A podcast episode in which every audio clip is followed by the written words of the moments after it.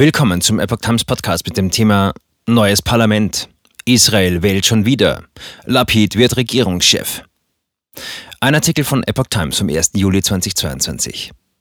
In Israel hat sich das Parlament nach langwierigem Kräftepoker aufgelöst. Der Weg für eine Neuwahl ist damit frei und die nächste Runde des politischen Machtkampfs eröffnet. Israel steht schon wieder vor einer Wahl. In dem 9 Millionen Einwohnerland am Mittelmeer wird am 1. November ein neues Parlament bestimmt. Bereits zum fünften Mal innerhalb von gut drei Jahren. Die Abgeordneten der Knesset in Jerusalem beschlossen dazu am Donnerstag einstimmig die Selbstauflösung des Parlaments.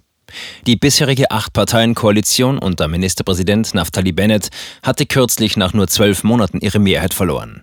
Bei der Neuwahl hofft nun der frühere Regierungschef Benjamin Netanyahu auf eine Rückkehr an die Macht.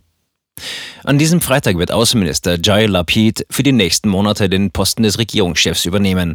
Diese Rotation mit Bennett war schon vergangenes Jahr im Koalitionsvertrag vereinbart worden. Das äußerst ungewöhnliche Bündnis wurde von Parteien vom rechten bis zum linken Spektrum getragen. Auch eine arabische Partei war erstmals in der Regierung.